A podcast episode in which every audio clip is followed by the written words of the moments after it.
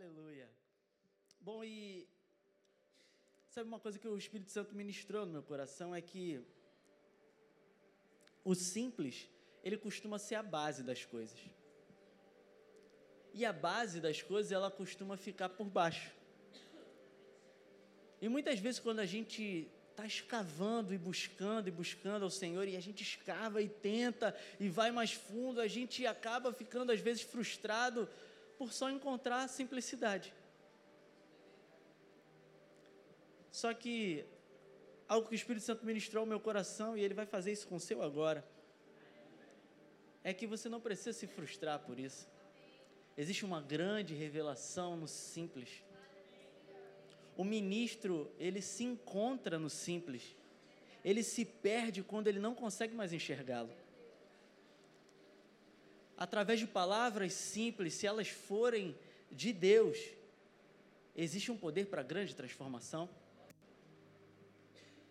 E eu quero, com algo simples, fazer uma pequena dinâmica aqui com vocês.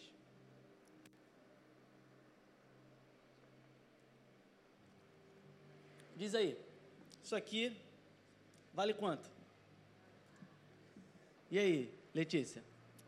Não, qual é, pô? Né? Me ajuda, né? 100 reais. Ah, é? Tu tem alguma aí? Não? Tem sim. E aí, gente, quanto que vale? Me ajuda, gente. 100 reais, é legal.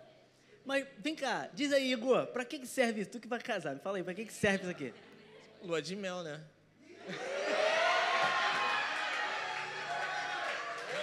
Vocês estão entendendo agora por que, a gente tem que repreender?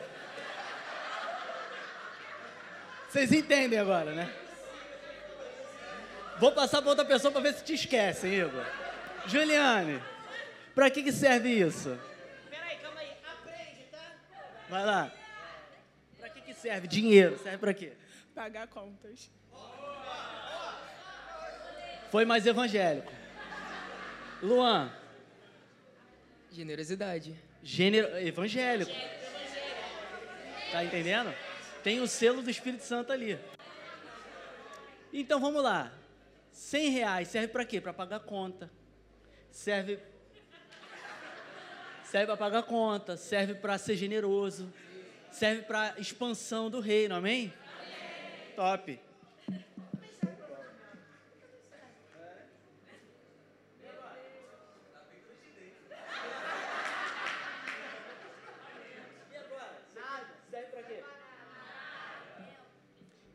Mas só porque eu separei isso aqui não serve mais para nada?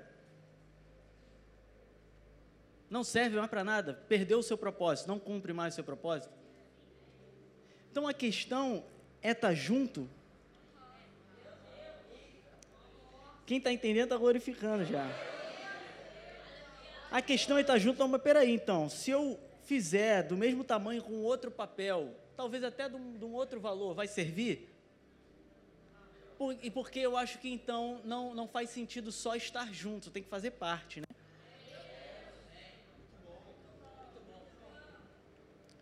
Essa é a questão. Essa é a questão. Não cumpre mais o propósito. Hoje a gente vai falar sobre discipulado. Glória a Deus. Glória a Deus. Vamos falar sobre discipulado. Vamos orar mais uma vez, amém? Aleluia. Deus maravilhoso, Deus santo, fiel, poderoso, grande, eterno. Nós te adoramos, te bendizemos. Nos reunimos aqui porque acreditamos no propósito do corpo. Nós nos reunimos aqui porque desejamos, assim como o corpo, adorar o teu nome. Bem dizer quem é o Senhor.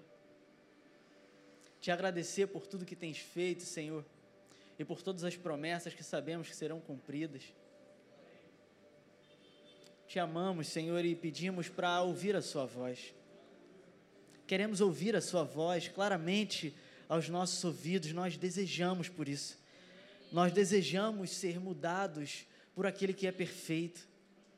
Nós desejamos ser parecidos contigo, que só quer o nosso bem. Nós desejamos e confiamos em Ti porque sabemos que o Teu desejo é nos fazer prosperar e não nos causar dano, Senhor.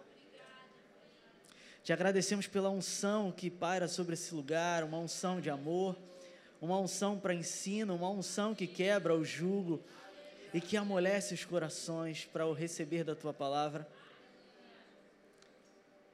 Te agradecemos, Senhor, pela tua doce presença nesse lugar. Agradecemos pela tua doce presença nesse lugar. Não há presença igual à tua. Não há um melhor lugar do que estar na tua presença, Senhor. Te agradecemos por não se afastar de nós. Insistir em nos cuidar e discipular, Senhor. Por não nos deixar escapar por meio de seus dedos, mas por sempre nos agarrar tão firme com o seu amor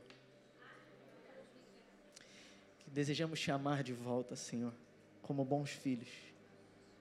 Em nome de Jesus. Amém. Glória a Deus. Então, voltando rapidamente a isso, só para esclarecer, de forma nenhuma eu estou dizendo para você que já entendeu que se você não está na igreja, você não tem valor. Ou se você não está na igreja, você não é amado. Não, não, você é amado. Você tem valor. Mas o que é necessário deixar claro para nós aqui, nessa tarde barra noite, é que Jesus, ele não tem namoradinha. Jesus, ele tem uma noiva. Ele tem compromisso, numa aparição, tem aliança com a sua igreja. Quando ele, numa aparição sem sinais, vem para arrebatar a sua igreja, encontrar a sua noiva ainda nos ares, ele o faz para um casamento. Ele não, não passa para dar uma volta com a sua namoradinha. Sendo assim, você precisa ser igreja. Ser igreja. Eu vou enfatizar isso. Ser igreja. Porque não é necessário somente estar. E para isso, eu vou até pedir ajuda aqui da, de uma tradutora internacional, já traduziu aí para 10 pregadores em 19 países diferentes, não foi? Pastora Maria, diz aqui para mim, traduz aí, o que significa I'm happy? Eu estou feliz.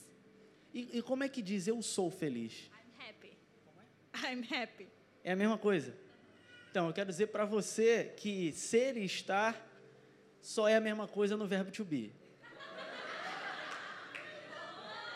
Só no verbo to be. Quando se trata de vida real, não é a mesma coisa. Somente estar aqui não vai fazer de você igreja, não vai fazer de você noiva. Você precisa ser. Porque do que a gente está falando aqui não é de uma organização. De uma organização você faz parte, você pode estar. Mas um organismo, a gente está falando de algo que é vivo. Um organismo você precisa ser. Porque veja bem, está aqui, ó, nosso irmão Luan. Cadê o Vitor? Vitor está aí? Nosso irmão Vitor está lá em cima.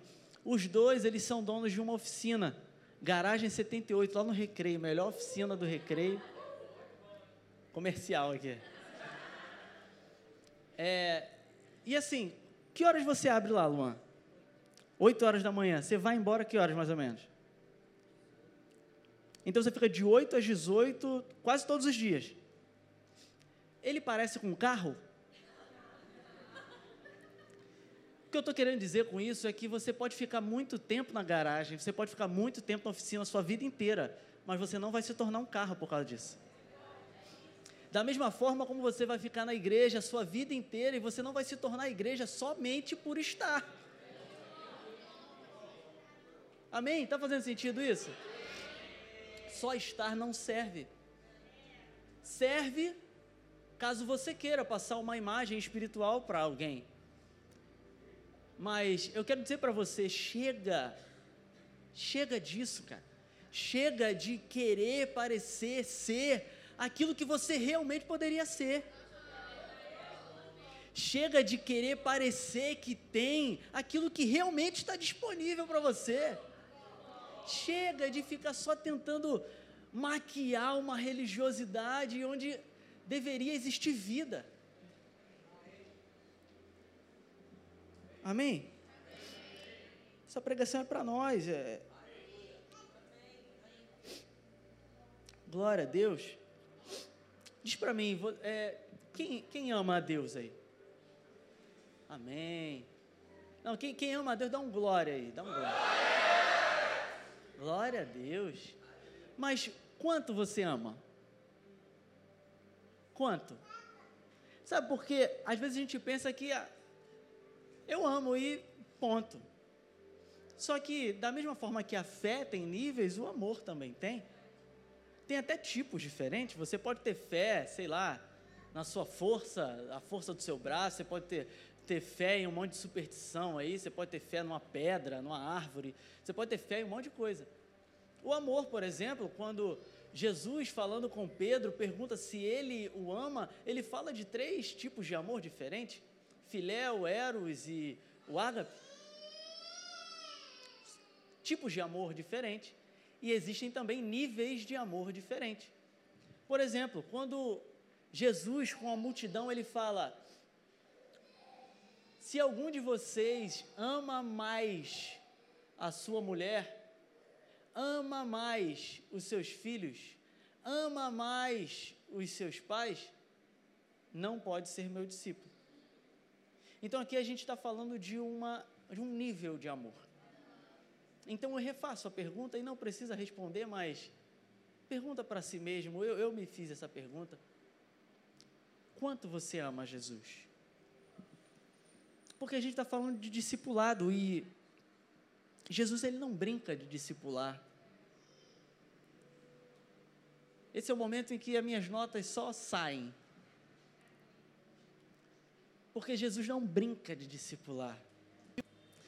Ele não desceu do céu da sua glória e, e, e se colocou num corpo mortal que ele mesmo criou, só para apresentar uma ideia para a gente. Ele se colocou assim porque ele desejava se relacionar, ele desejava se apresentar como uma pessoa, para mim e para você. Ele desejava se apresentar como alguém que poderia transformar de verdade a tua vida, não somente uma ideia que poderia transformar de repente a tua cabeça. Mas ele queria te tirar de um, de um lugar de prisão, um lugar de escuridão, um lugar de condenação eterna e te trazer para o reino da luz por meio de relacionamento, por meio de quem Ele é. Ele deseja discipular você, Ele deseja cuidar de você. E o que é interessante é que se você começa a pensar em um lugar onde ainda não tínhamos a, a, o Espírito Santo conosco, onde Jesus ainda era presente fisicamente, seria totalmente impossível e eu diria impossível mesmo fisicamente, que ele discipulasse a todos nós. Só que ele tinha um plano para isso. Ele disse: é melhor que eu vá, porque será enviado o Espírito Santo. E o Espírito Santo vem até nós no momento em que o Senhor ascende aos céus e começa essa nova estação onde o Espírito Santo começa a habitar dentro de nós. E o que eu quero dizer com isso é que você pode ser discipulado internamente até. Você nunca pode dizer que você não tem cuidado, Deus tem cuidado de você.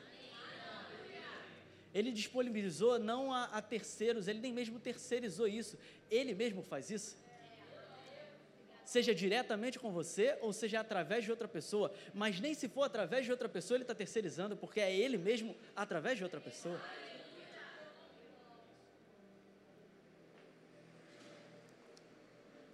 Como então não me abrir a esse cuidado? Como não me abrir ao cuidado de alguém que tanto amou, que se entregou e se diminuiu e se humilhou e se entregou até a morte por nós? Pelo simples desejo de te amar em todas as dimensões possíveis. Uh, aleluia. Glória a Deus. Glória a Deus. Deixa eu voltar para as notas aqui.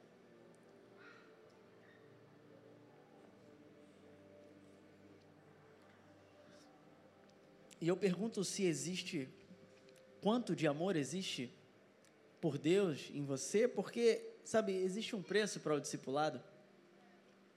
E eu não, obviamente, lógico, eu não estou falando a respeito de um preço para você pagar monetário pela salvação.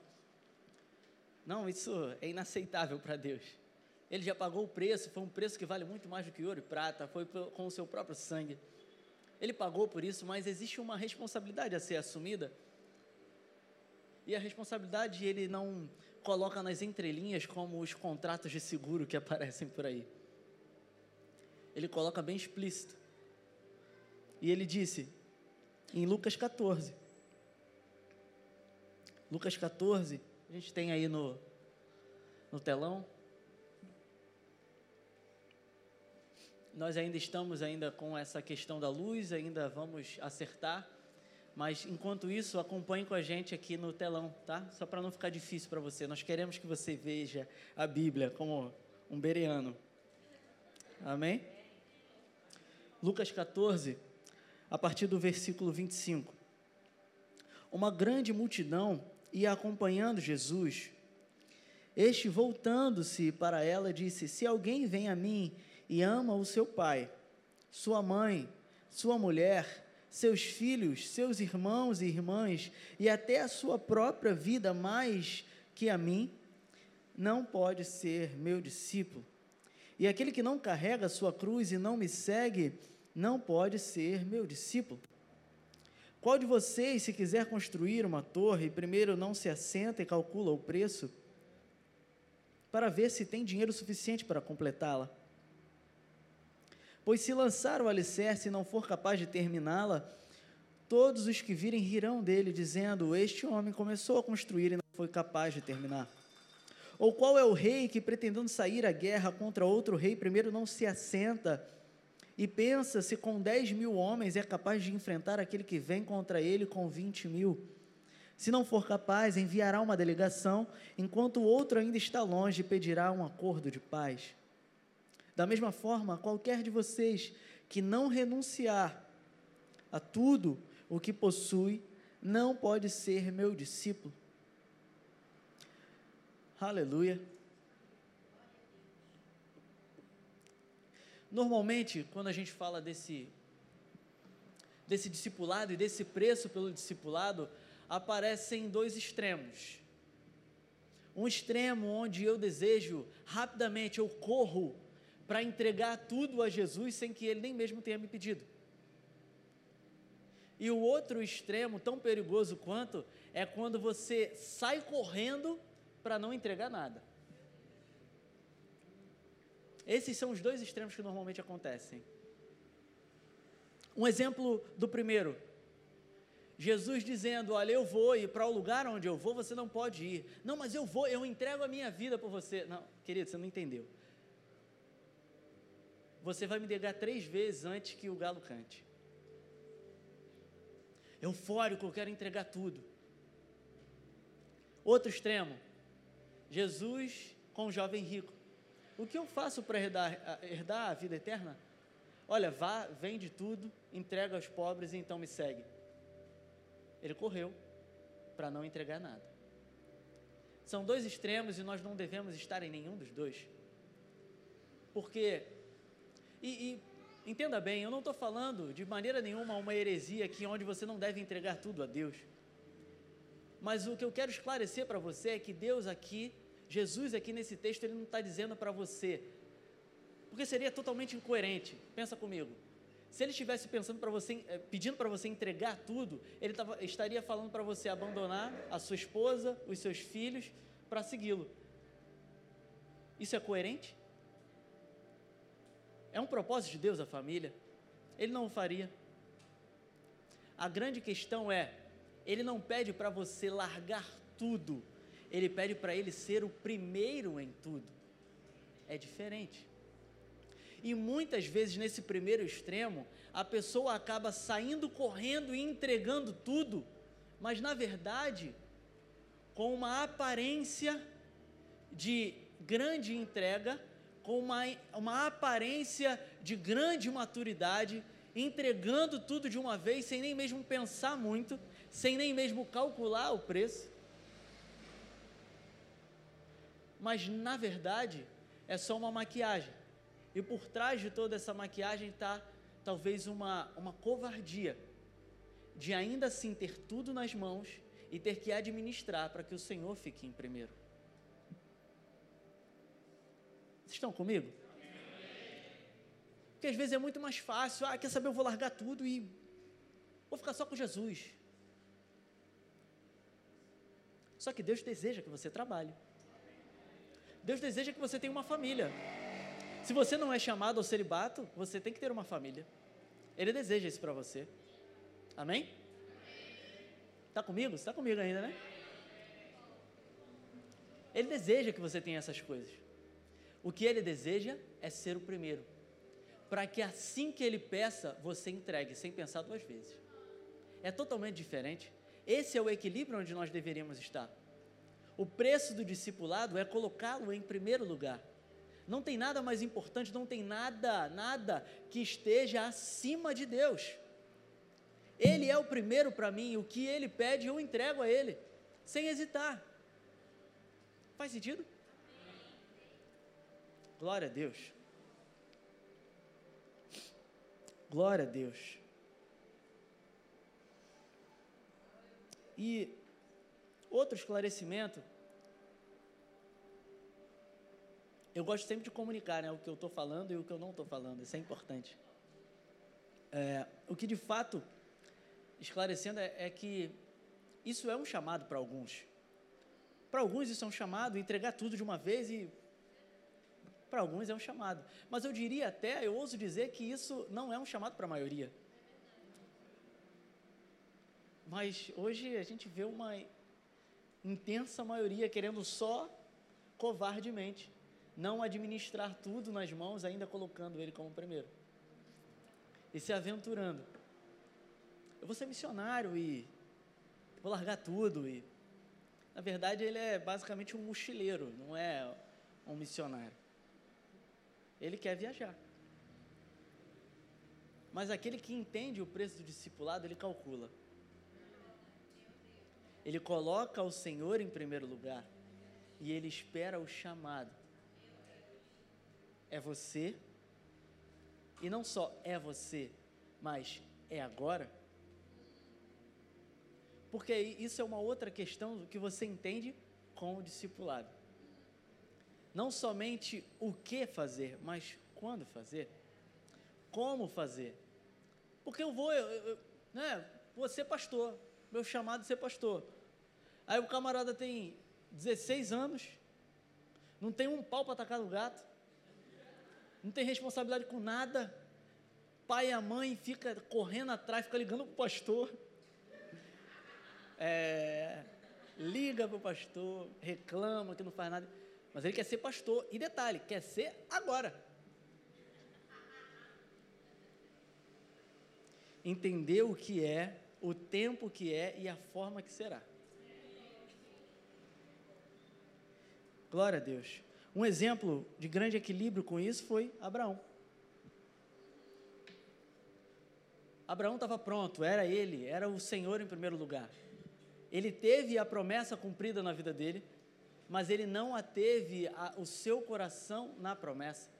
No momento que o Senhor disse, eu quero, ele disse, entrego. E o que é interessante é entender que Deus não é egocêntrico ou possessivo, ou ele precisa mostrar que é o soberano sobre todas as coisas. Ele é, mas ele não quer ficar se exibindo. Ele não precisa disso, ele é muito bem resolvido, ele sabe quem ele é. Porque no momento em que estava pronto para ser entregue, ele diz: Não precisa, eu já sei que você vai me entregar. O que eu precisava, na verdade, é que você soubesse que você estava pronto para me entregar. Porque a realidade é até um pensamento equivocado, né? Pensar que Deus estava querendo saber o que, que ele ia fazer. Pô, né? Deus é Deus, ele sabe de tudo. Faz sentido? Amém? Aleluia. Deus ele não está nem perto de ser egocêntrico ou possessivo. Ele entregou o seu próprio filho. Ele sabe muito bem dar prioridade àquilo que ele prioriza. Ele entregou seu próprio filho unigênito para morrer no nosso lugar, para morrer por todo aquele que crê, indefinido, todo aquele, todos, morrer por todos, todos, todos, todos.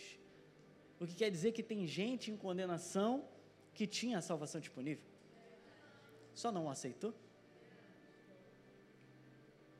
Para todo aquele que crê, não pereça, mas tenha vida eterna. Aleluia. Mas nós, como filhos ativos na obra, não deveríamos pensar em aproveitar a vida, mas sim fazer bom proveito dela. E fazer bom proveito, talvez você, não sei se está encaixando para você isso tudo no discipulado, mas eu vou chegar num bom lugar aqui. Eu quero que você chegue comigo, então, vem comigo. Vamos viajar aqui. Porque eu iniciei falando que você não pode somente estar, você precisa ser. E o que que caracterizaria você só estar? Você vir aos cultos, quinta e domingo, você está numa programação ou outra, mas você não se abrir para o discipulado. Você não se abrir para o cuidado.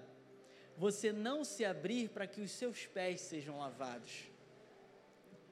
Porque esse é o papel do líder, esse é o papel do discipulador.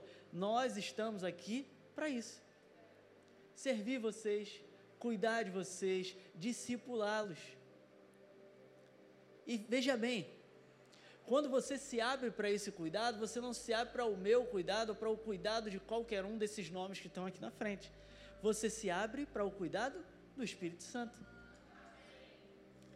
E não sei se você lembra desse texto, mas quando Pedro, o mesmo Pedro, ele sempre aparece né, nos, nos momentos assim. Ele se nega a, a Jesus lavar os seus pés, ele disse: Olha, se eu não lavar, você não vai ter parte comigo. Isso se aplica perfeitamente. Se nós, como igreja, não podemos lavar os seus pés, você certamente não tem parte. Você pode até estar, mas você não é. E o que eu quero deixar claro, eu não quero descer um cajado aqui, quem sou eu? Mas o que eu quero deixar claro é que a vontade de Deus para você é que você seja. Tem solução para isso. Tem solução para isso. Sabe por quê? Quando você não não vive isso, você vive fora do seu propósito. E aí você vive o tempo todo como se fosse um quebra-galho. Quando você está longe de contato com a igreja, longe de discipulado, você vive como se fosse um quebra-galho. Um exemplo que eu costumo dar para isso é o que eu costumo chamar de faca de fenda. Quem aí tem uma faca de fenda em casa? Sabe qual é a faca de fenda? Produção sabe, né? Produção é aquela gambiarra. Faca de fenda é aquela faquinha que você furta levemente, brincadeira, furtar não pode pecar. Você pega da cozinha e coloca lá junto da maleta de ferramentas. E aí você sempre dá um jeitinho, né? E aí o que, que acontece com aquela faca?